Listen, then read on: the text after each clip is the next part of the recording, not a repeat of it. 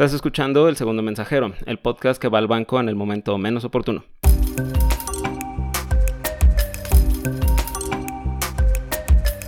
En el episodio de hoy me acompaña la doctora Dimelsa Suárez, que es genetista, pero sobre todo es fan de las historias y el true crime, entonces por eso la trajimos el día de hoy. ¿Cómo estás, Dim? Hola, hola, hola. Bien, ¿y tú, Mike? Bien, bien, muchas gracias. ¿Qué tal el regreso a la, a la nueva, nueva, nueva normalidad? Mm, pues bien, como que no extrañaba nada del tráfico, Ujú. para nada, entonces me había acostumbrado a ir y venir rápido a todas partes y de repente otra vez, otra vez párate bien temprano y aguanta el tráfico y el calor, pero pues ahí vamos, ahí vamos, uno se, se al final te adaptas por- pues, porque aquí sigues, Porque ¿no? no hay de otra. Que tienes que salir a, a ganar el dinero de todas formas Exactamente, hay que sacar para la papa. y para el Amazon. Exactamente. Y obviamente para las bendiciones, que aquí estamos viendo. al- Bueno, Ah, ustedes no la están viendo, pero aquí está la bendición de Dim, que es un gatito. Ay, mi Que... bendición que le encanta que hable. ¿Cómo se llama tu gatito? Cali. Cali. Muy bien. Entonces Cali va a estar con nosotros también. Seguro va a hacer hasta que me, sí, hasta que me ataque, porque le encanta que hable, entonces empieza a hablar y se acerca a mí, así como ya cállate, cállate. Bien, entonces pues vamos a empezar. En el episodio de hoy vamos a hablar sobre Suecia. Suecia es un país peculiar. Pasó, ser- pasó de ser la tierra de los vikingos a ser el prototipo de país de primer mundo cuyo sistema técnicamente funciona. Eh, ¿Tú has ido? No, no, jamás. Sí está dentro de mi bucket list, pero no, no, jamás he tenido la amabilidad de ir. Ah, muy bien. Entonces, eh, 100% del episodio de hoy no ha ido a Suecia. Pero bueno, te cuento algunos datos curiosos antes de irnos a lo feo. Eh, por ejemplo, solo el 1% de la basura en Suecia termina en los basureros. La gran mayoría es reciclada o compostada y otro gran porcentaje se incinera para generar energía. Este método es tan útil que Suecia ha empezado a importar basura de Noruega y del Reino Unido para seguir haciéndolo. O sea, Suecia literal es el basurero de el norte de Europa en un buen sentido. Otra cosa curiosa de Suecia es que el pato Donald es más popular que Mickey Mouse y algunos creen que Oh. esto se debe a que, cito, Donald es un personaje más real, tiene defectos, igual que los europeos. Claro. se enoja como todos nosotros. Exacto. todo. Dice que, eh, en una página encontré que es tan popular que en el año 2006 el gobierno de Suecia tuvo que pasar una ley que prohíbe votar por candidatos imaginarios porque muchas personas votaban por el pato Donald así como no me cae bien ningún candidato, quiero que Donald sea el presidente de Suecia O sea, o lo que sea. La capital de Suecia, Estocolmo, tiene el modelo a escala del sistema solar más grande del mundo y también en Estocolmo se encuentra una pequeña plaza que se llama Norrmalmstorg, disculpen mi sueco. Y esa plaza de Norrmalmstorg es sede de una de las sucursales de un banco suizo, sue- sueco que se llama Kreditbanken. Esa sucursal en específico fue robada el 23 de agosto de 1973 y se convirtió en el lugar donde nació uno de los fenómenos psicológicos más famosos del mundo, el síndrome de Estocolmo. uh, Entonces, hoy te voy a contar la historia de qué pasó ese día y por qué le decimos síndrome de Estocolmo al síndrome de Estocolmo.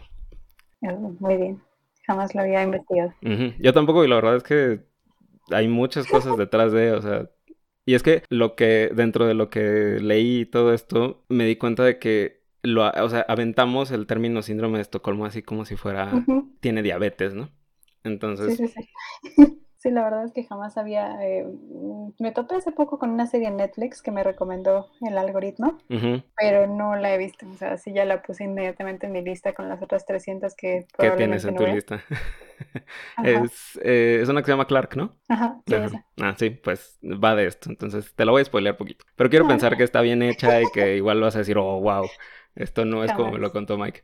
Yo, Este. yo obtengo, obtengo mi información del segundo mensajero y de ninguna otra fuente. No, muchas gracias. Este, y no sé si ya escuchaste el episodio de esta semana de Mujeres Criminales. No, Ok, no voy bien atrasada. ok, perfecto. Porque hoy se les ocurrió hacerme el spoiler. Entonces, va. Ay, no, no. Ok, el perpetrador de este robo de la plaza de Norrmalmstorg eh, fue Jan Erik Olsson, un hombre nacido el 16 de abril de 1941 en Ekaby, un pequeño pueblo de Suecia de menos de 3.000 habitantes. Jan había tenido una vida difícil económicamente y eventualmente se dedicó al crimen. Nadie dice a qué se refieren con que fue difícil, o sea, no dicen así como eh, tenía 18 hermanos y todos dormían en un cuarto de Ujú. 3x3, pero aparentemente le fue mal en la vida. Y a principios de 1970 fue enviado a prisión durante tres años por uno de los crímenes más curiosos de Suecia y que parecería un presagio de lo que le iba a suceder años después. Resulta que Olson entró a robar a la casa de una pareja de edad avanzada, que nunca dicen cómo se llaman. Entonces vamos a decir que son los señores Larson porque apellido sueco. Entonces, cuando Olson se mete a robar a la casa, el señor Larson se espanta mucho y entonces colapsa y la esposa del señor Larson eh, va con Jan y le dice, oye, este, ya sé que estás robando mi casa, pero ¿qué crees? Mi esposo padece un problema del corazón y necesita su medicamento. ¿Me lo puedes traer? Y entonces Jan Eric Colson dice, sí, claro. Entonces le da la medicina a la señora, la señora atiende al señor, a su marido, y este cuate sigue robando. Y ya, como que se fijó, sí, el señor está bien, bueno, yo puedo ir con las cosas que me acabo de robarles. Obviamente lo cachan eh, y Olson fue enviado a una prisión que se llama Kalmar, donde conoció a Clark Olofsson, que de ahí viene el nombre de la serie. Clark Olofsson era un criminal de carrera, era convicto de múltiples robos a mano armada, crímenes violentos y varios escapes de prisión. Olofsson aparentemente tuvo un enorme impacto sobre Jan Erik Olson y cuando Olson pudo participar en un programa de presos rehabilitados en que les permitían salir a realizar un trabajo, empezó a idear un plan de escape. Resulta que en algunos países europeos, cuando cumple cierto tiempo de tu condena, te dejan como hacer como servicio social. Ajá, sí, o sea, como, como que... Como servicio a la comunidad. Ándale, o sea, pero te ponen a trabajar, ¿no? Así como que, ah, pues te toca irte a la panadería y aprendes a hacer pan, o te toca irte de carpintero. Y entonces les permitían salir a hacer como su trabajito y tenían que regresar en la noche a la cárcel. Pero en una de estas salidas, eh, Jan Erik Colson se escapa y entonces ya empieza a hacer el plan para sacar a Olofsson de la cárcel. O sea, como que lo que describen es que él creó un vínculo muy fuerte con, con Clark Olofsson. Y el asunto es que parece como que no era recíproco. O sea, como que Jan Eric Colson lo quería más de lo que eh, Clark lo quería. Él. No le correspondía. Ajá, exacto. El 7 de enero de 1973, Olson se encontraba fuera de la prisión de Kalmar esperando a que uno de los muros cayera después de haber sido dinamitado por Olofsson con explosivos que el mismo Olson le había contrabandeado dentro de la prisión. O sea, entre, entre que voy a hacer campintería, así como que, ay, mira, te traje poquita nitroglicerina, ¿qué tal si tiras el muro de la prisión? Y a Serrín, según yo, también lleva Serrín. Pero mm. Creo que no sabían lo de la Serrín porque la dinamita no funcionó y no se pudieron escapar.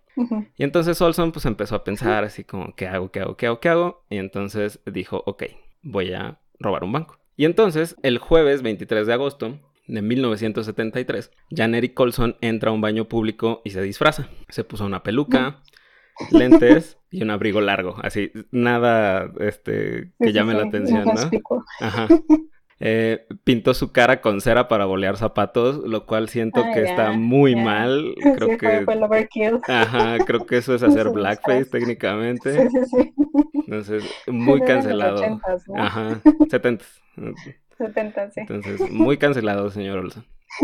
Em, debajo del abrigo había dos niñas. Traía una subametralladora y una mochila con municiones. O sea, esta ya se puso serio. Traía cuerdas, traía explosivos y traía cuchillos. Además traía unos radios de onda corta, lo que llaman vulgarmente los walkie-talkies. Y pues aquí viene la escena del crimen. A las 10.02 de la mañana entró al Credit Banken de la plaza de Normalmstorg, eh, se acercó a una de las ventanillas, sacó el arma del abrigo y lanzó varios disparos al aire. Y después de, después de eso dijo, cito, es hora de la fiesta, todos al suelo. Eh, supuestamente lo dijo en inglés. Ok, su personaje. Ah, claro, el personaje, sí, sí, es cierto. La peluca, la blackface. Sí, sí, sí. Tienes razón, tienes razón. Seguro fue el personaje. Qué bien pensado, muy bien pensado. A las 10.06 de la mañana, uno de los cajeros logró activar la alarma silenciosa y la policía llegó al lugar. Entonces, la verdad es que aparentemente todo era como muy eficiente en ese entonces. Tres oficiales entraron primero al banco, pero cuando Jan logró herir a uno de ellos, tuvieron que retirarse. Entonces, como que no, no, sé si no sabían o no se dieron cuenta que traía una ametralladora y entraron muy, este, Así como, ah, sí, ¿quién intenta robar? Ah, qué pedo. En Suecia. Primer mundo. Eh, poco después, un negociador de nombre Morgan Rylander convenció a Jan de dejar ir a la mayoría de las personas atrapadas en el banco, pero Olson se quedó con tres trabajadoras del banco como rehenes. Christine Enmark, de 23 años, Brigitta Lundblad, de 31 años, y Elisabeth Olgren, de 21 años. Las tres se encontraban visiblemente aterradas mientras Olson negociaba con la policía, y su demanda era sencilla. Quería que Clark Olofsson fuera llevado ahí al banco, con un vehículo de escape y 3 millones de coronas suecas, que hoy en día son como 2 millones de libras eh, del Reino Unido, libras esterlinas. Que es una la nota. A pesar de las reservas de las autoridades, para las 4 de la tarde de ese mismo día, Olofsson fue llevado al banco junto con un auto Ford azul y la mitad del dinero solicitado. Sin embargo, Olson se dio cuenta que los billetes que le llevaron eran nuevos. Seriados. Ajá, exactamente. Y pidió que los cambiaran por billetes usados para que el dinero no se pudiera rastrear. Eh, ahí se vio bastante listo. Crimen 101. Una vez con Clark en el banco, Jan se mantuvo en calma y descubrieron que había otro empleado escondido dentro del banco, Sven Safstrom, de 25 años. Después de esto, las negociaciones se estancaron porque Jan quería huir con las rehenes a cuestas, pero la policía dijo, no, o no te puedes llevar a nadie, ya te trajimos tu dinero, ya te trajimos a tu amigo, este, y ya, o sea, no te puedes llevar a las, a las rehenes. Durante estos momentos, Jan se portó de manera muy amable con las rehenes, contrastando su trato hostil con la policía. O sea, lo que dicen es que a los policías les decía, ah, malditos puercos y no sé qué. Y con ellas era así como que, oye, ¿cómo estás? ¿Quieres agüita? Este, ¿quieres ir al baño? Pero, ¿en qué punto cambió? Porque estaban como visiblemente asustadas, ¿no? Ajá, o sea, él aparentemente como que las asustó por cómo él se dirigía a la policía. Okay. Pero ellas empezaron a dar cuenta así como que, pues es que a nosotros no nos grita o a nosotros no nos trata como como gato. Sí, no, no, no se está amenazando. exactamente. Entonces, Jan les permitía ir al baño sin supervisión, pero les decía que, cito, deben volver rápido para cuidar de sus amigos. Y todos siguieron las instrucciones. Al día siguiente, mientras la cobertura mediática incrementaba y la policía decidía la mejor manera de negociar, Jan permitió a uno de los oficiales entrar al banco para revisar el estado de salud de los rehenes. Eso fue otro como, eh, digo ahorita lo vamos a platicar, pero es como ese acto de bondad, entre comillas. El oficial describió que los rehenes se encontraban relajados con sus captores y que incluso se llamaban entre sí por su primer nombre. O sea, que de repente ya era así como que Christine le decía, oye, Jan, ¿puedo ir al baño? o sea, era como una relación muy curiosa. Pero cuando interactuaban con la policía, los rehenes empezaron a volver como muy cautelosos y muy suspicaces. O sea, como que se ponían a la defensiva. Los rehenes consideraban los actos de, de amabilidad de Jan como grandes gestos por ejemplo, cuando estaban ocultos en la bóveda del banco, Jan permitió que Brigitta saliera a dar un paseo fuera de la bóveda cuando se empezó a sentir claustrofóbica. Em, entonces, como que la vio que se estaba poniendo ansiosa, le dijo, ok, salte, salte un rato. Eh, fue un acto de bondad a medias porque la tenía atada con una cuerda. Ah, Ajá. ok. Entonces, mm, o sea, como perrito sale a pasear. Exactamente. Así como que, bueno, ya se te quitó la ansiedad, regrésate. Em, entonces, eso fue el viernes. El sábado 25 de agosto de 1973, la policía tuvo un plan para sacar a los rehenes de la bóveda. Dado que la puerta externa de la bóveda estaba abierta, pero la puerta interna estaba casi cerrada, o sea, era una doble puerta, una estaba abierta y la otra estaba como entre, cerrada, em, ya no podía ver lo que estaba ocurriendo afuera y entonces no iba a haber que un equipo entrara a cerrar la puerta de afuera para encerrarlos, lanzarles gas lacrimógeno para desarmarlos y ya luego sacar a todos. La policía supuso que Jan no iba a lastimar a nadie porque solo se mostraba agresivo con las autoridades. Entonces ellos ya también empezaron a cachar eso. Lo que la policía no sabía es que el sistema de ventilación no servía para administrar el gas lacrimógeno hasta que ya habían encerrado a Jan y a los rehenes. O sea, los encerraron y fue de, bueno, ya tiren el gas. Este, y los del banco fue de... Oh, no está entrando. Este, no, creo que no se puede. Y entonces fue un pedo más. Ajá, sí, porque ya, ya traicionó la, la confianza del negociador. Lo que sí pudieron colar hasta la bóveda por el sistema de ventilación, o sea, lo que sí cupo fue un micrófono. Ahí escucharon a Jan y a Clark Olofsson contando historias de viejos crímenes a los rehenes, o sea, como diciendo sus anécdotas. O sea, se convirtió en la cotorriza ese pedo. La llamada. Ajá.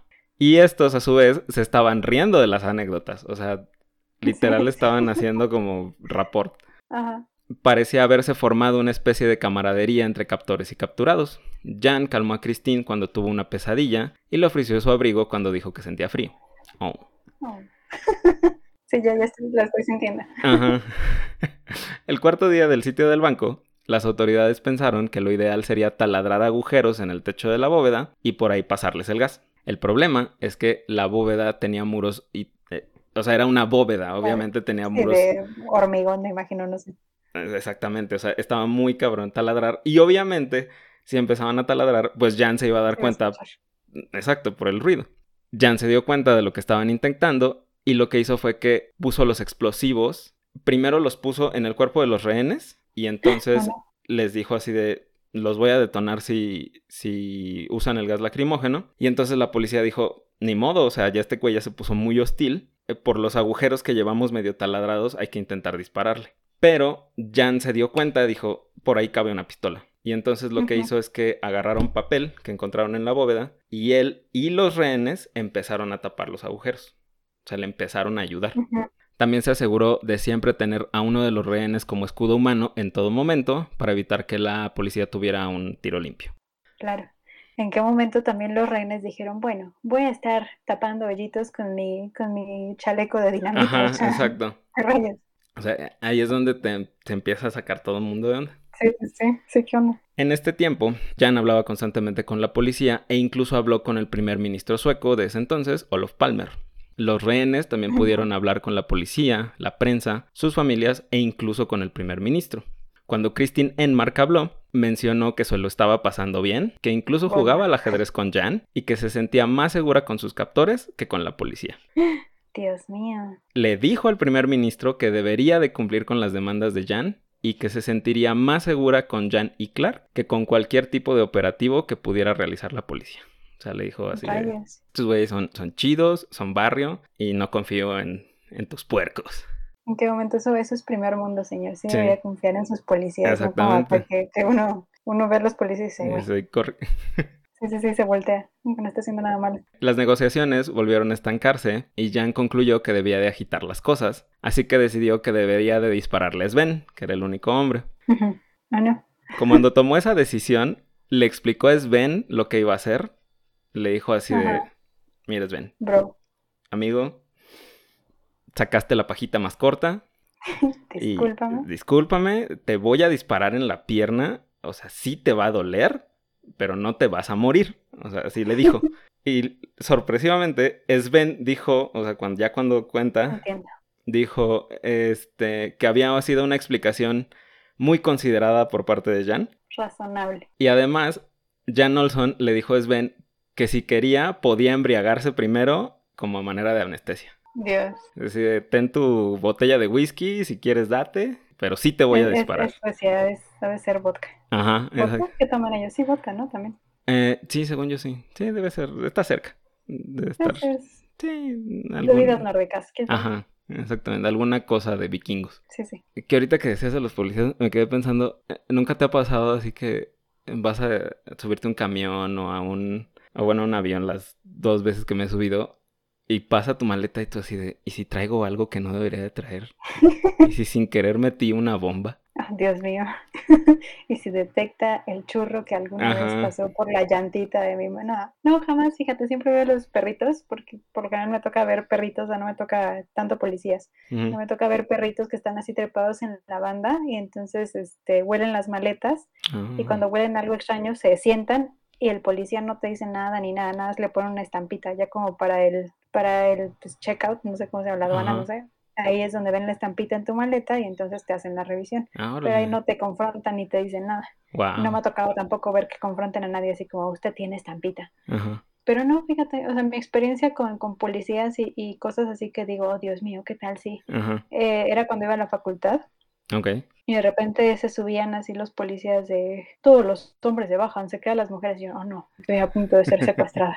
O sea, jamás pensé así como en, o sea, pensé más bien, alguien se va a poner violento y va, a hacer algo. O sea, nunca pensé así como, están haciendo esto por mi seguridad. Sí, no, obvio. Pensé, pensé alguien, alguien ahorita va a sacar la pistola y se va a ver, puercos, no sé, no sé. O sea, como que jamás pensé en mi seguridad, o sea, o en que trajera como yo drogas o algo. Oye, sí, de repente así como que, oh, Dios mío, ¿qué tal si vuelo a, pues lo que sea que vuelo? Las islas. Sí, no, no más bien eso, o sea, te iba a la facultad en el camión y que bajaban a todos los hombres y así como, oh Dios mío, puede estar secuestrada. Sí, sí, a mí justo hace poquito me pasó en una combi que me bajaron para, bueno, nos bajaron a todos para registrarnos como de rutina, pero afortunadamente ese día no traía mis bombas. En fin. Ah, qué bueno. Menos mal. Bueno, entonces eh, realmente nunca le disparó Sven, como que dijo, bueno, sí está bien pasado de lanza, entonces no le voy a disparar. Lo que hizo fue que disparó a través de uno de los agujeros del techo de la bóveda Ok. y le dio a una oficial, de- a un oficial, perdón, de policía en el brazo y en la cara. Afortunadamente el policía sobrevivió. El martes 28 de agosto de 1973 a las 9:05 de la noche, la policía comenzó a liberar gas lacrimógeno en la bóveda. Dijeron, ya me harté, ahí te va el gas. Eh, Jan, Clark y los rehenes comenzaron a sentirse mal y fue en este momento en que Jan decidió rendirse. Perdón, ¿cuántos días después? Eh, cinco, este ya era el quinto día. Hoy. Sí, sí, Pero- esto ya era martes y este rollo empezó en jueves. Ajá. Entonces fue todo un fin de semana largo. Ay, Fue en este momento en que Jan decidió rendirse. La policía dio la orden de liberar primero a los rehenes, pero los rehenes no quisieron dejar a Jan y a Clark solos porque creyeron que la policía los iba a ejecutar si se quedaban atrás. O sea, lo que, justo lo que, lo que tú decías. Las cuatro personas que estuvieron cautivas durante cinco días insistieron en que sus captores debían de ser sacados del banco primero y arrestados pacíficamente. O sea, ellos se quedaron ahí y dijeron, primero llévatelos a ellos, yo tengo que ver que los estás arrestando como conforme a protocolo. Va. Cuando los captores salieron, los rehenes los abrazaron y se dieron la mano para despedirse. Una vez en custodia policiaca, los ex rehenes pidieron que no los lastimaran a sus captores. Este vínculo formado entre víctimas y victimarios hizo a algunos pensar que al menos alguno de los rehenes había sido cómplice del robo, pero después de la investigación se determinó que todos eran inocentes. Años después, los mismos rehenes comenzaron a cuestionar su comportamiento y la falta de odio o resentimiento por sus captores. Entonces pasaron, pasó el tiempo, como que los iban entrevistando y como que ellos mismos empezaron a sacar de onda al acordarse. O sea, así como que, "Güey, ¿por qué hice eso? Después de este evento, Clark Olofsson fue sentenciado nuevamente a prisión, pero la sentencia fue apelada, ya que no fue al banco por voluntad propia. Entonces, o sea, lo llevaron porque fue una demanda Ujú. del Jan Eric Colson. amigo. Ujú. Jan Eric Colson fue sentenciado a 10 años de prisión, salió de prisión a mediados de los años 80 y se casó con una mujer con quien mantenía correspondencia cuando estuvo en prisión. Ay, Dios mío. Se mudaron a Tailandia y vivieron ahí durante 15 años y después regresaron al pueblo natal de Olson, donde tenía un taller de reparación de autos, casual. Eh, actualmente está retirado, sigue vivo, tiene 81 años. Uno de sus hijos es policía y otro de sus hijos estuvo en prisión por crímenes relacionados con drogas. Entonces, Mm, eh, no cayó la manzana lejos del árbol. Ujú. No, pero uno le salió bien y el otro, bueno, bien, no sé si decirlo entre comillas, pero eh, mitad y mitad.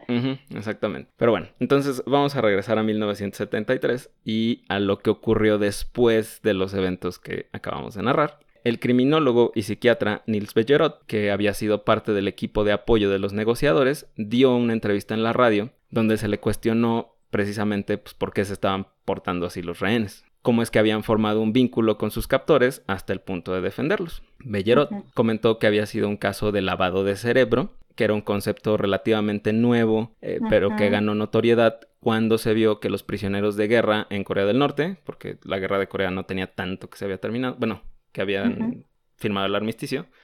Dato curioso, la guerra de Corea todavía no se acaba, nunca han firmado la paz. Oh, Dios mío. Ujú. de hecho, eh, justo en Red Handed hay un episodio que habla de un rollo de ahí de Corea del Norte.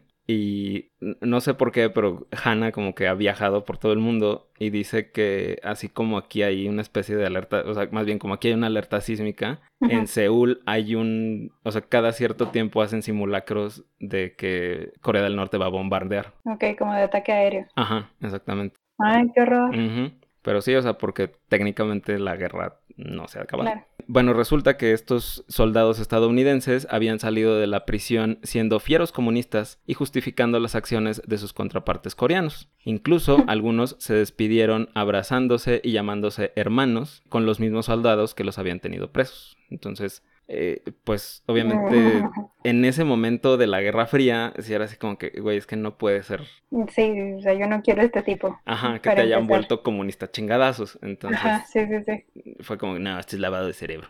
Bellerot, Fue, ay, perdón, en los 60 lo del MI, MI ¿qué? MK Ultra. MK Ultra, ajá. Ujú, ujú. Lo del MK Ultra. Pues ya también sabían su, su buena parte de lavado de cerebro. Exactamente. Entonces por eso les daba miedito.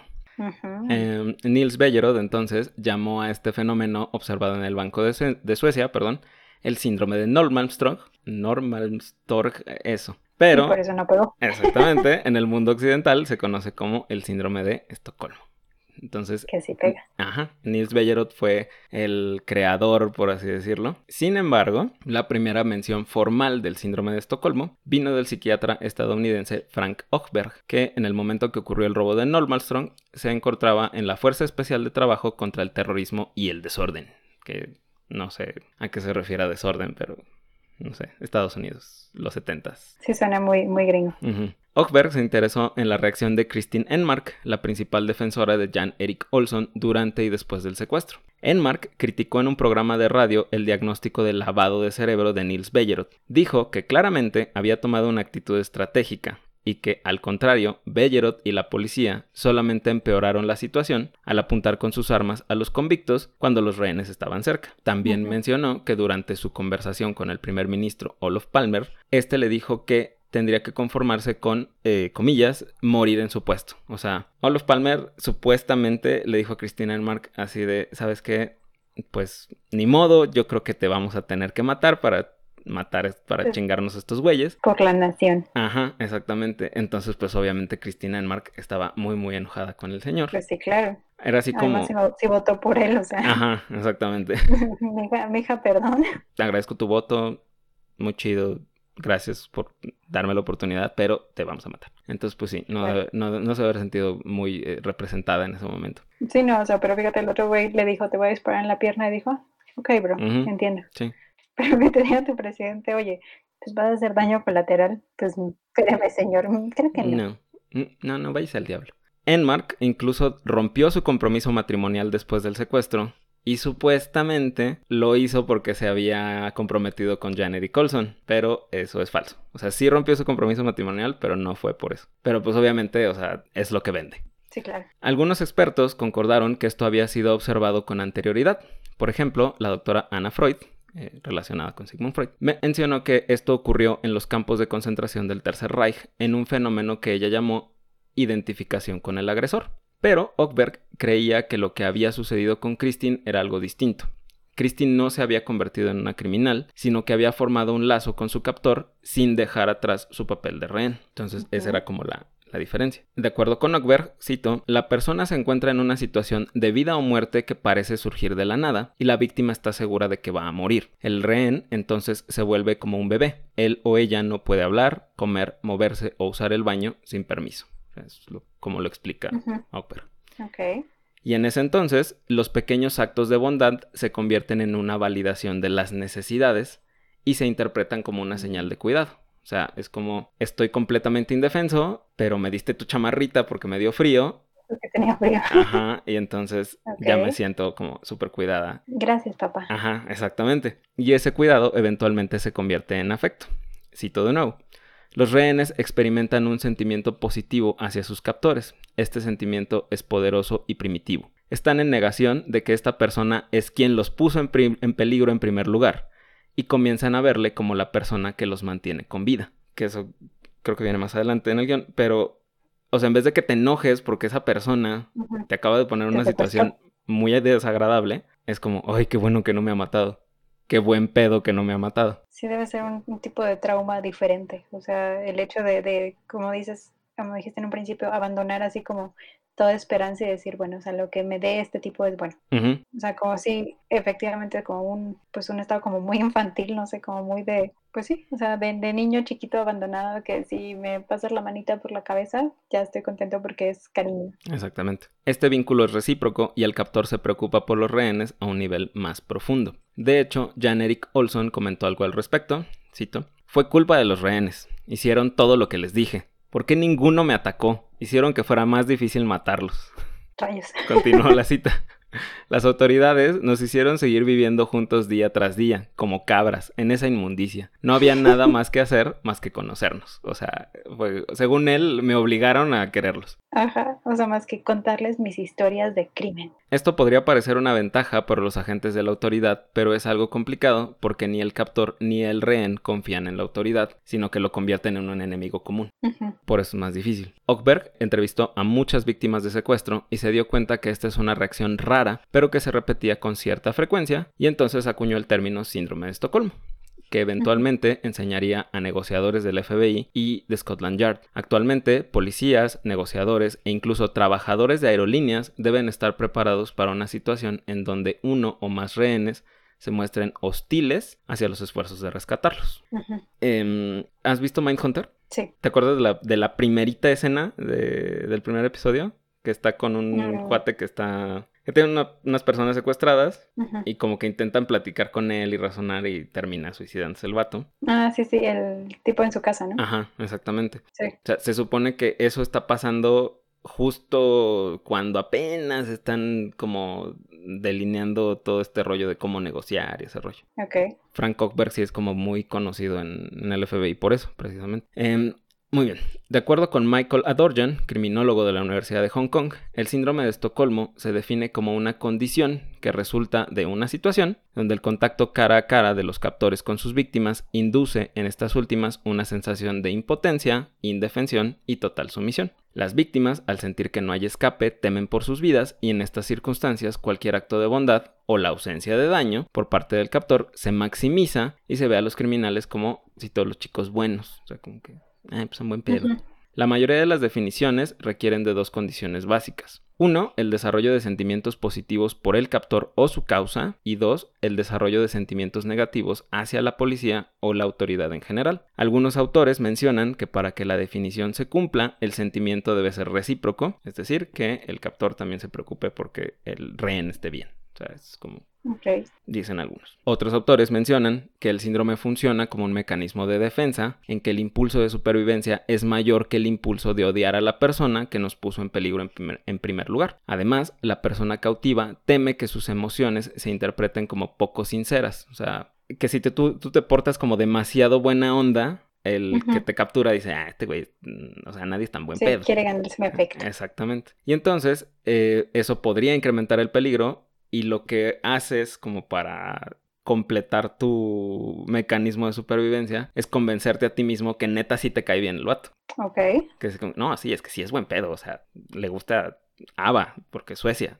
Excelentes gustos musicales. Sí, sí, sí, bravo señor. Según Michael Adorjan, el tratamiento de los pacientes con síndrome de Estocolmo se basa en reconocer la experiencia como entendible, pero no justificable, ya que es una respuesta que se considera patológica. Si el trauma crea percepciones, emociones y vínculos falsos, el objetivo del tratamiento es revertir los factores que trajeron la respuesta infantil al trauma, o sea, ¿por qué te sentiste tan indefenso? Y llevar a la persona a un estado donde sus respuestas no se vean afectadas por el miedo o un deseo desesperado de sobrevivir. O sea, está cañón porque en parte es como enseñarte a que hay situaciones en las que vale más tu, no sé si decir dignidad o algo así, que tu vida.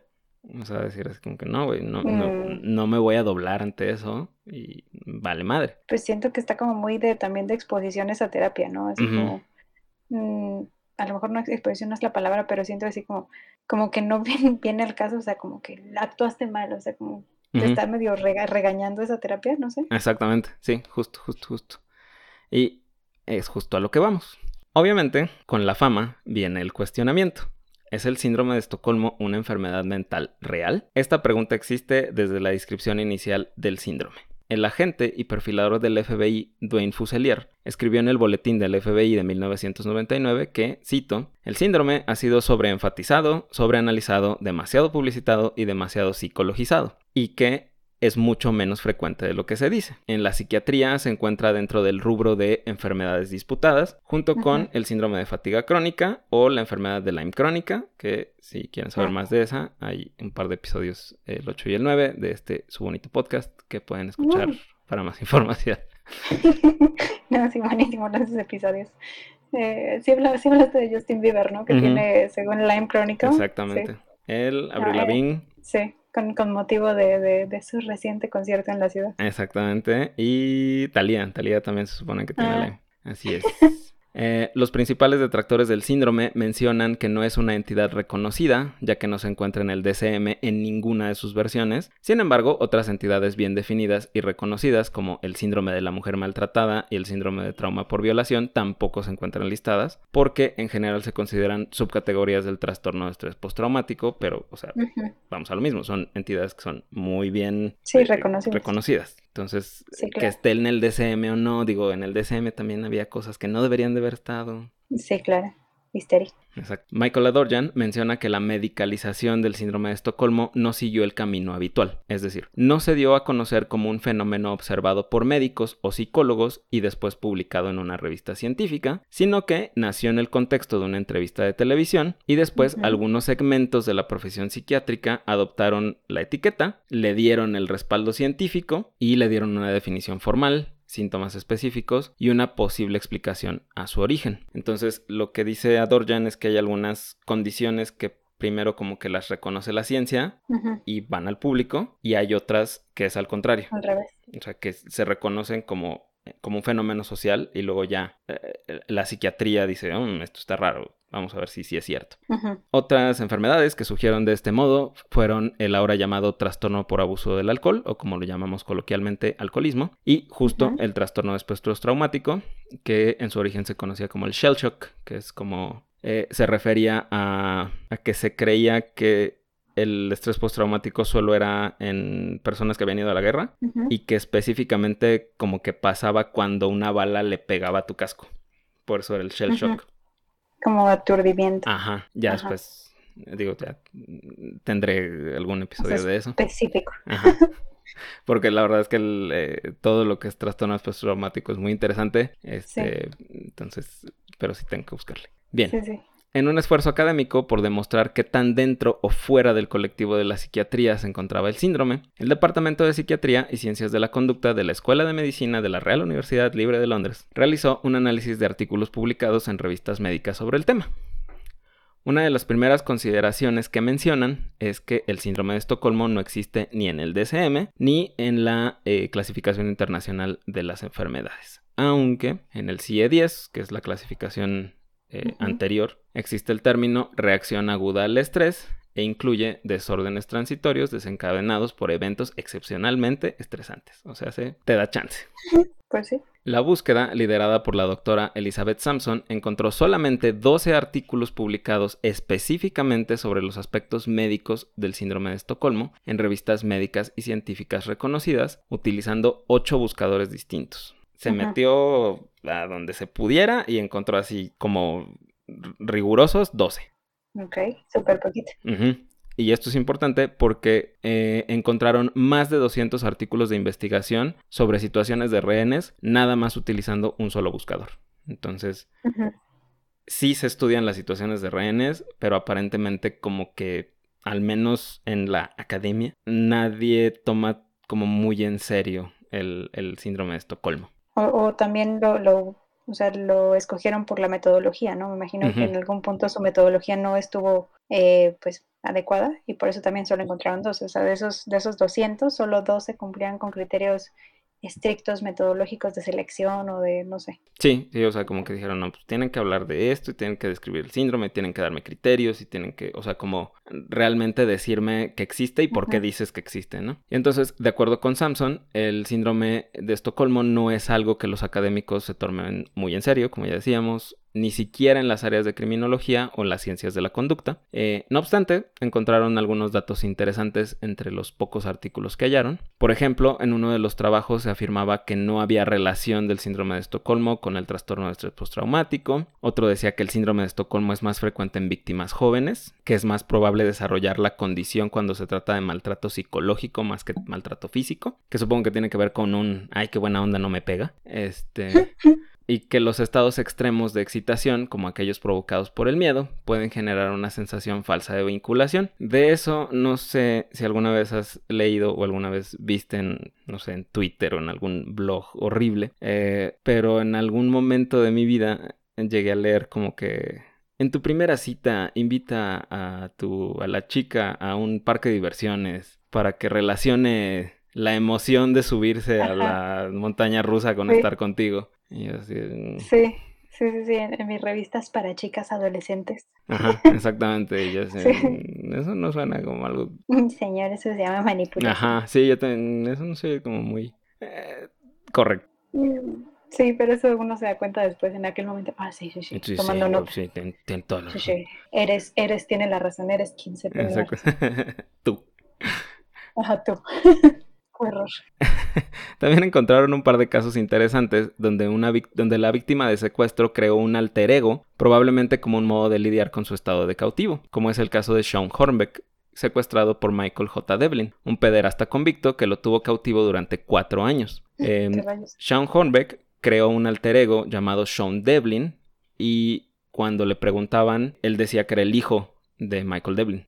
Y entonces vivió como su hijo un par de años, eh, incluso mencionan como que tuvo novias y todo bajo la identidad de, de Sean Devlin. O sea, fue una cosa como muy de, pues como muy de fragmentado, ¿no? Así como de, el trauma es demasiado grande, entonces tuve que crear otra persona. Y de hecho, ya que agarraron a Michael Devlin, eh, Sean Hornbeck se ha negado a comunicarse con los medios, como a hablar de eso. Sí, claro. También es notorio el caso de Natasha Kampusch, que vivió presa de Wolfgang Priklopil ah, eh, durante ocho años y después se escapó. Y cuando, eh, después de que Natasha escapa y pues se sabe que estuvo secuestrada, Wolfgang Priklopil se suicidó. Kampusch después de que se entera, expresó como pues mucha pena porque se murió este cuate y pues todo el mundo así como que, ¿por qué? O sea, tuvo, ajá. Em, esta historia sí está más larga, entonces eh, mis queridas no salgas de casa tienen un episodio donde platican el caso, entonces les dejo el, el, enlace en la descripción. Eh, ya caí en el, en el hoyo negro de no salgas de casa. Además empezó así justo en la pandemia, entonces estoy reviviendo así todo el trauma, entonces ya por eso que voy bien atrasada porque me estuve binge, bingeando este no salgas de casa. Ah, son geniales, me encantan. Sí, sí, sí. Hashtag eh, produzcan el segundo mensajero. Este. A pesar de todos estos reportes de casos, sobre todo de los más mediáticos, la conclusión del estudio fue que no existe evidencia suficiente para considerar el síndrome de Estocolmo como un trastorno bien definido, porque no existen criterios para diagnosticarlo, tampoco está claro cómo se debería de tratar si es que existe la necesidad eh, dentro del manejo de una víctima de secuestro. Los autores mencionan que en algunos de los casos más mediáticos, como el de Natasha Kampusch o el de Sean Hornbeck, existieron oportunidades claras para escapar que ellos decidieron no utilizar, a diferencia de los rehenes originales de Normalstorg, que ellos no tuvieron oportunidades de escapar. Entonces, lo que la doctora Samson dice es que realmente no los puedes comparar. Una de las conclusiones del artículo simplemente dice, cito, puede ser que la etiqueta del síndrome de Estocolmo ayude a negar la necesidad de explicar un comportamiento inexplicable. Y también concluye que la gran mayoría de los diagnósticos del síndrome de Estocolmo los realizan los medios, no los realizan los psiquiatras. Bien, finalmente eh, vamos a platicar de eh, un artículo que encontré que lo que hace es que deconstruye el síndrome. Ok. El concepto del síndrome de Estocolmo ha sido objeto de lo que algunos sociólogos llaman una extensión de dominio. Es decir, el concepto original se ha utilizado para explicar la reacción de las víctimas de una situación traumática diferente de la del captor con su cautivo. O sea, específicamente el síndrome de Estocolmo se supone que describe a una persona secuestrada que se identifica con quien lo secuestró. Okay. Y la extensión de dominio es como empezar a ver el síndrome de Estocolmo en otras situaciones sociales. Por ejemplo, en los años 80, la psicóloga Dee Graham utilizó el síndrome de Estocolmo para explicar ciertas conductas de mujeres sometidas a abuso doméstico que escaló a violencia física. Esto ha sido adoptado por algunos manuales de asistencia para abuso doméstico, por ejemplo, el de la Coalición contra la Violencia Doméstica de Iowa en Estados Unidos. En, el, en ese manual mencionan el síndrome de Estocolmo. Otras situaciones en que se ha aplicado esta comparativa es en la relación y la falta de denuncia de las víctimas de abuso infantil, personas que se dedican al trabajo sexual de manera involuntaria, y algunos autores incluso dicen que las personas que realizan trabajo sexual de manera voluntaria también tienen una forma de síndrome de Estocolmo. O sea, ya es como llevarlo muy allá. De acuerdo con la investigación del grupo de Michael Adorjan, el uso de síndrome, del término síndrome de Estocolmo en los medios ha incrementado casi de manera exponencial desde los años 70, y los autores comentan que incluso se ha tratado de ampliar el concepto del síndrome a una situación colectiva. La misma Dee Graham, la psicóloga que mencioné hace ratito, publicó en 1994 un libro llamado Loving to Survive, donde establece esto sí, esto sí ya está bien conspiranoico, pero bueno, ahí va. Según Dee Graham, dice que básicamente todas las mujeres deciden relacionarse con los hombres de manera sentimental por miedo a la violencia física que cualquier hombre puede ejercer sobre ellas. Del mismo modo que un rehén le teme a las represalias de su captor. Digo, te dejaré hablar más de eso, pero, o sea, sí es cierto, o sea, sí, sí existe una agresión sistémica hacia las mujeres, más ahorita, pero creo que esto ya es llevarlo como... Sí, sí, sí, me suena así como esta reacción que tienen los perritos cuando este, o sea, como para someterse te enseñan la pancita, o sea, como que toda mujer que tiene una relación con un hombre, o sea, lo hace para sobrevivir, o sea, como, sí está medio, medio extremo, ¿no?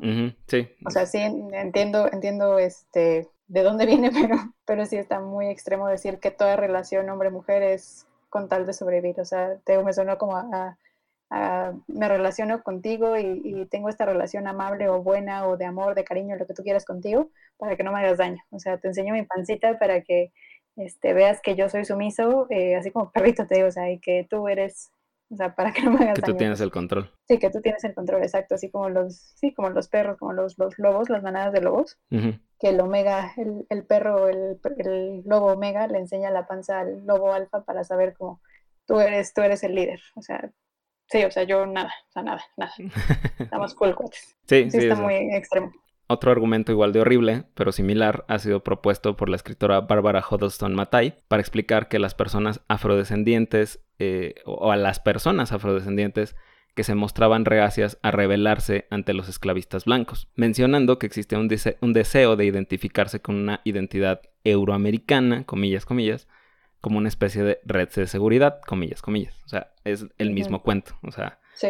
Sí, o sea, es básicamente lo mismo, pero aplicando a racial. Existen otras situaciones sociales menos conocidas en que se ha utilizado de manera cuestionable la etiqueta del síndrome de Estocolmo para tratar de explicarlas, como el incremento de las conversiones al Islam después del 11 de septiembre del 2001, que si no recuerdan, porque son jóvenes, eh, fue cuando cayeron las Torres Gemelas en un atentado terrorista o el rechazo de, unas de algunas personas en Taiwán de reunificarse con China, porque se sienten identificados con sus antiguos colonizadores japoneses. Eh, digo, la historia de Taiwán, yo no sabía, es muy compleja. Eh, John Oliver tiene un video de eso, también les dejo el link. Pero básicamente Taiwán como que es independiente, o sea, se separó de China, pero China se ha encargado de que nadie reconozca a Taiwán como un estado.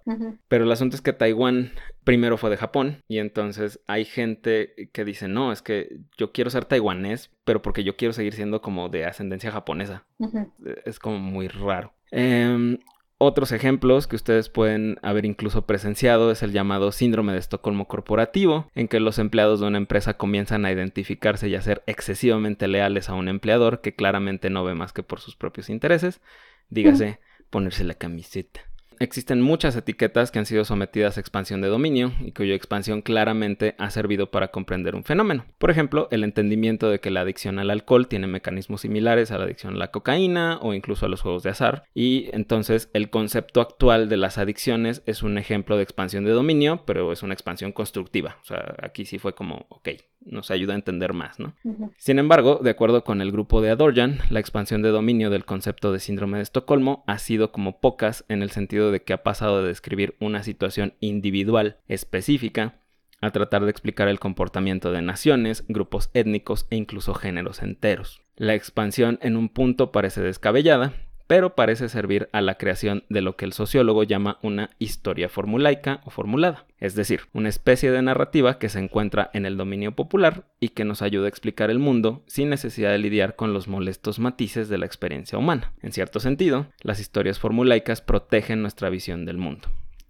La narrativa de las situaciones de rehenes pinta a los captores como villanos y a los cautivos como inocentes. Cuando los cautivos se resisten a sus papeles de víctima y se rehusan incluso a verse como rehenes, cuando rechazan demonizar al villano o más dramáticamente apoyan la posición del supuesto villano contra las autoridades, la fórmula se rompe. Y dentro del contexto de la historia formulaica, las acciones son contraintuitivas. No tienen sentido porque se da por sentado que existe un modo en que los individuos deberían sentirse o deberían actuar en esa circunstancia. Las víctimas normales responden como la historia formulaica dicta. Solo aquellos perturbados, entre comillas, responden de manera paradójica. Es decir, aquellos que no cumplen con las expectativas de la historia formulada se tratan como personas con alguna psicopatología. Y esto les quita la agencia a las acciones del rehén. Su juicio y su capacidad de tomar decisiones se considera nula lo que dice es que tú deberías, entre comillas, de ser, o sea, cuando, cuando eres víctima, por así decirlo, debes de ser de cierto modo. Sí, sí, sí, sí, encajar en... Otra cosa importante que se menciona en la crítica de la etiqueta del síndrome de Estocolmo es muy parecida a lo que se llama la trampa 22, descrita, o el catch 22. Catch 22, Ajá. Sí, porque además, además, este, también se le conoce así creo que la menos conocida para el síndrome de lesión de 22-11. También eh, Nomi me está como Catch 22, o sea, con nombres alternos Catch 22. Entonces, eh, a, reserva del que tú lo expliques súper bien, el Catch 22 es así como una situación en la que sí o sí vas a salir perdiendo, o sea, una situación, eh, digamos, como imposible o una, situación donde sea imposible que algo salga bien, porque si tomas esta decisión sale mal y si tomas B decisión sale mal. Entonces estás como en ese punto de luego. Ajá, exacto. O sea, eh, ¿cómo dices? ¿Cuál es la menos peor? No sé. Mal si lo haces, mal si no lo haces. Ajá. Exacto. O sea, el Catch, el catch 22 es, es, lo que estamos viviendo los millennials ahorita. Entonces, les voy a contar. El Catch 22 es, eh, es una situación descrita en un libro de Joseph Heller de 1961. El libro es una ficción histórica que se desarrolla en la Segunda Guerra Mundial y en él, Doc Danica, un psiquiatra del ejército, menciona la trampa 22 para explicar que cualquier piloto que solicita una evaluación mental por locura con la esperanza de que no se encuentre lo suficientemente cuerdo para volar y por lo tanto escapar de misiones peligrosas, demuestra su propia cordura al crear la solicitud y por tanto no puede estar loco. Ese es el catch 22. Si tú crees que estás mal porque no quieres eh, volar, pues sería lo lógico. O sea, ¿quién quiere irse a la guerra a morirse? Sí, claro. Pero si pides, te evalúen, de todos modos estás bien. Porque estás lo suficientemente bien como para juzgarte, hacer criterio y estás bien entonces. Y entonces puedes ir a volar y morir. Sí, o sea, si, si vas y te evalúan, pues estás bien, porque estás dando, o sea, te estás autocriticando y estás diciendo, oh, puede que haya algo mal conmigo, y te das cuenta, o sea, entonces es como el, el laberinto este interminable, entonces, pues tengo que, que siento que vivimos en un catch-22 a cada rato, o sea, compro casa, me endeudo, tengo hijos, no tengo hijos, o sea, te vas a equivocar. O sea, hagas lo que hagas, no va a salir bien. Sí, sí tienes razón. No lo había pensado. Sí, sí, también. Eh, fíjate que yo lo había leído. O sea, el libro no, le, no lo he leído. No, no. Pero justo en esto de, de, de los hijos, eh, vi un video, mmm, ahorita no me acuerdo de quién fue, pero justo hablaba de esta situación, ah, de... Ay, bueno, ahorita me acuerdo. Este, hablaba de esta situación de cash cognitivo, o sea, tener hijos, te vas a equivocar. Ten hijos, te equivocas. No tienes hijos, pues también te vas a equivocar. Entonces, al final haz lo que quieras porque va a dar lo mismo. te vas a equivocar, decidas lo que decías. Exactamente. En el caso del síndrome de Estocolmo, cuando una autoridad médica o legal etiqueta a un individuo como afectado por el síndrome por actuar de un modo poco habitual hacia un captor, el individuo se resiste a aceptar la etiqueta. Y entonces esto es una confirmación de que tienes síndrome de Estocolmo.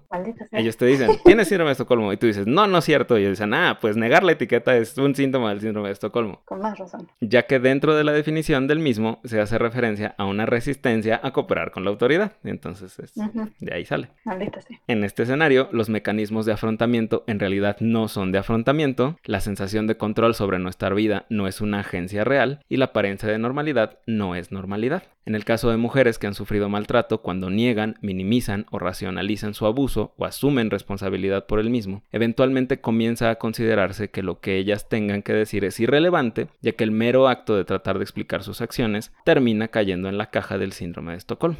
Entonces, e-, eso es algo que sí me voló el seso muy cañón, porque creo que sí se hace mucho eso de como de invalidar un poco o sea, personas que han tenido traumas o situaciones eh, de abuso feas, cuando ellos tratan de explicarlo, a lo mejor no es tanto como para defender al abusador, sino más bien como para decir, no puedo estar tan mal. O sea, no, no puede ser que yo me haya permitido que me pasara esto. Como mecanismo de defensa de, la, víctima. Ya me acordé, el video es de la Escuela de la Vida, de School of Life. Entonces se titula así, este, tener hijos o no tener hijos. Entonces al final te dice, ¿sabes qué es un cash 22? Y te vas a equivocar, entonces haz lo que quieras. Y tú así de, oh rayos, pero contésteme, señor. Ajá, pero yo no vine al video para que me dijera eso. Sí, yo no vine a eso, yo vine por respuesta. Yo vine por respuesta, exactamente.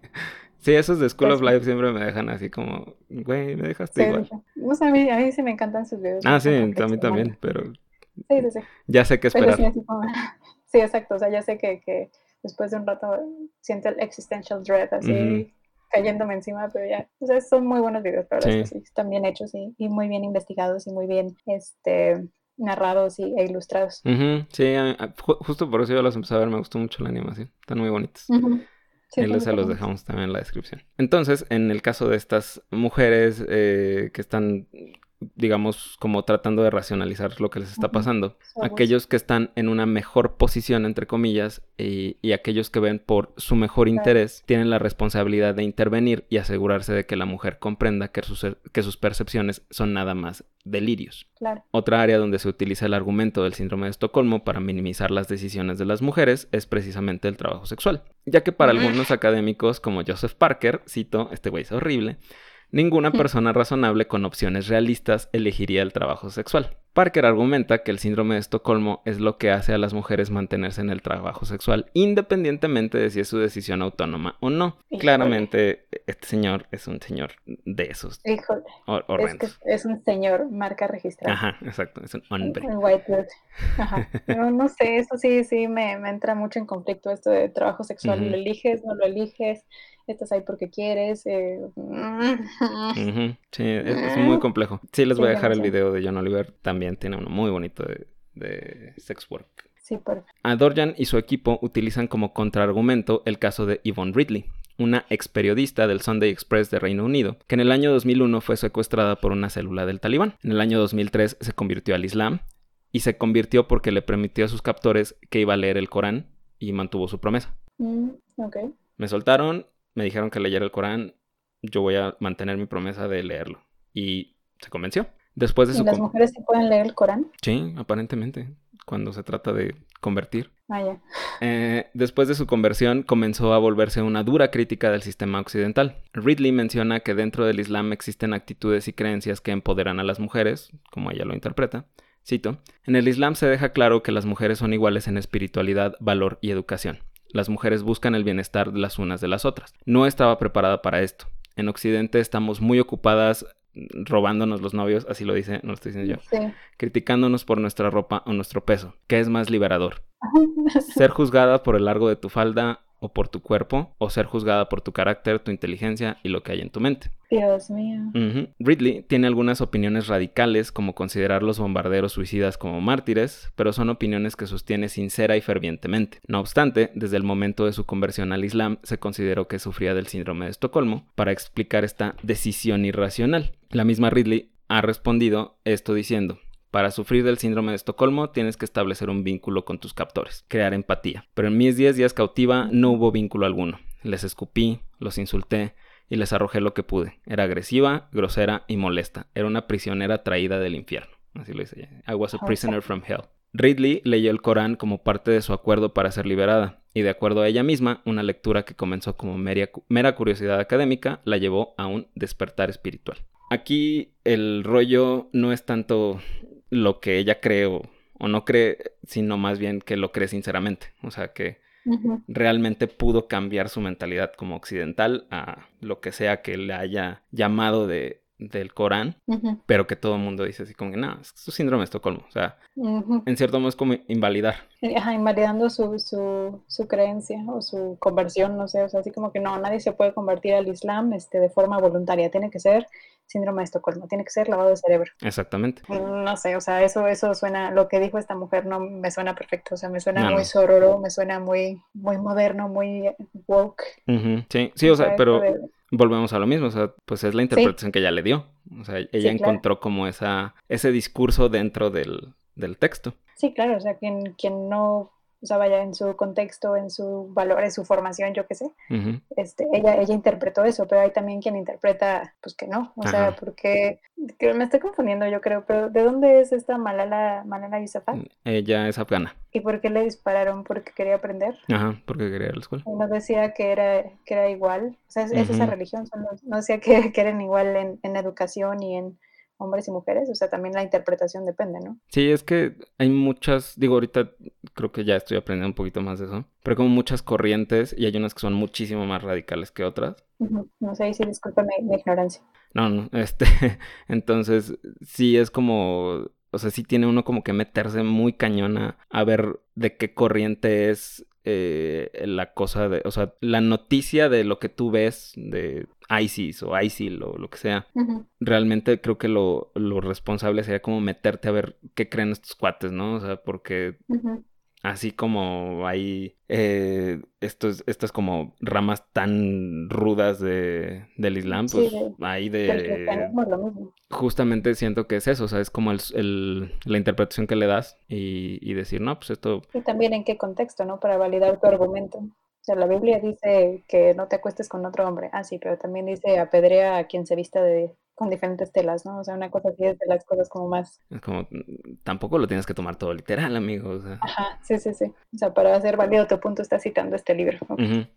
Eh, Yvonne Ridley finalmente declaró, cito, aquellos que me aplican la etiqueta del síndrome de Estocolmo son personas que simplemente no pueden aceptar que una mujer del occidente haya rechazado los valores occidentales para abrazar el Islam. No lo entienden y les asusta. Y como les asusta, deben atacarlo. Y lo más fácil que se les ocurrió fue decir síndrome de Estocolmo. Está loca, histérica. Exactamente. Dios mío, de nuevo. Ridley es víctima de la trampa 22. Y al ser reacia a aceptar la etiqueta del síndrome de Estocolmo, eso confirma que padece el síndrome de Estocolmo. Dios mío. Así es. La etiqueta del síndrome de Estocolmo puede ser muy útil para desacreditar los argumentos de otros, sobre todo cuando no se apegan a la historia formulaica de una sociedad en particular. En el contexto sociológico, la etiqueta puede ser utilizada como una palanca de poder para desvirtuar los argumentos de los disidentes, ya que el que aplica la etiqueta se considera a sí mismo como el poseedor de la verdad. Y el siguiente paso es la medicalización. O sea, tú le dices a alguien que está mal y que está loco, y luego te encargas de crearle un diagnóstico médico, como le pasó a las personas homosexuales. Peter Conrad y Joseph Snyder mencionaron en 1980 que los disidentes del régimen soviético eran muchas veces etiquetados como enfermos mentales y confinados a hospitales psiquiátricos, porque como vas a vivir en la URSS y no ser súper comunista. Por otro lado, para Carlos Bayús, psiquiatra emérito de la Universidad de Barcelona, menciona que el síndrome de Estocolmo, más que una enfermedad, es más bien una reacción peculiar, Menciona que el mismo Sigmund Freud padeció de un breve episodio de despersonalización cuando visitó el Partenón de Atenas, aunque probablemente su adicción a la cocaína tuvo algo que ver, pero... Las drogas. Otra reacción peculiar es el síndrome de Jerusalén, una extrema reacción emocional que algunas personas presentan cuando visitan la Tierra Santa, o el síndrome de Stendhal, en que ocurre una reacción intensa similar pero al ser expuesto al arte, que puede ser tan intensa que puede llegar a provocar alucinaciones. No sé si alguna vez has oído de gente, por ejemplo, que dicen que entra al, MoMA o al, al Louvre o a donde sea y que como que es tan impactante. Ajá. creo que, o sea, no es que me haya pasado, pero es que a mí me da así como esa emoción, esa, Dios mío, o sea, no sé, como sentimiento de, de epifanía, así de sí, Dios, por favor, tómame, llévame. Como, wow, o sea, neta estoy enfrente de... Ajá, sí, no, no, no, así me quedé cuando fui al Met con mi papá hace unos años. Este, fuimos al Met, estaba el me dijo, ah, pues ahí te veo, voy a ver cosas y tú ve tus cosas. Ah, ok.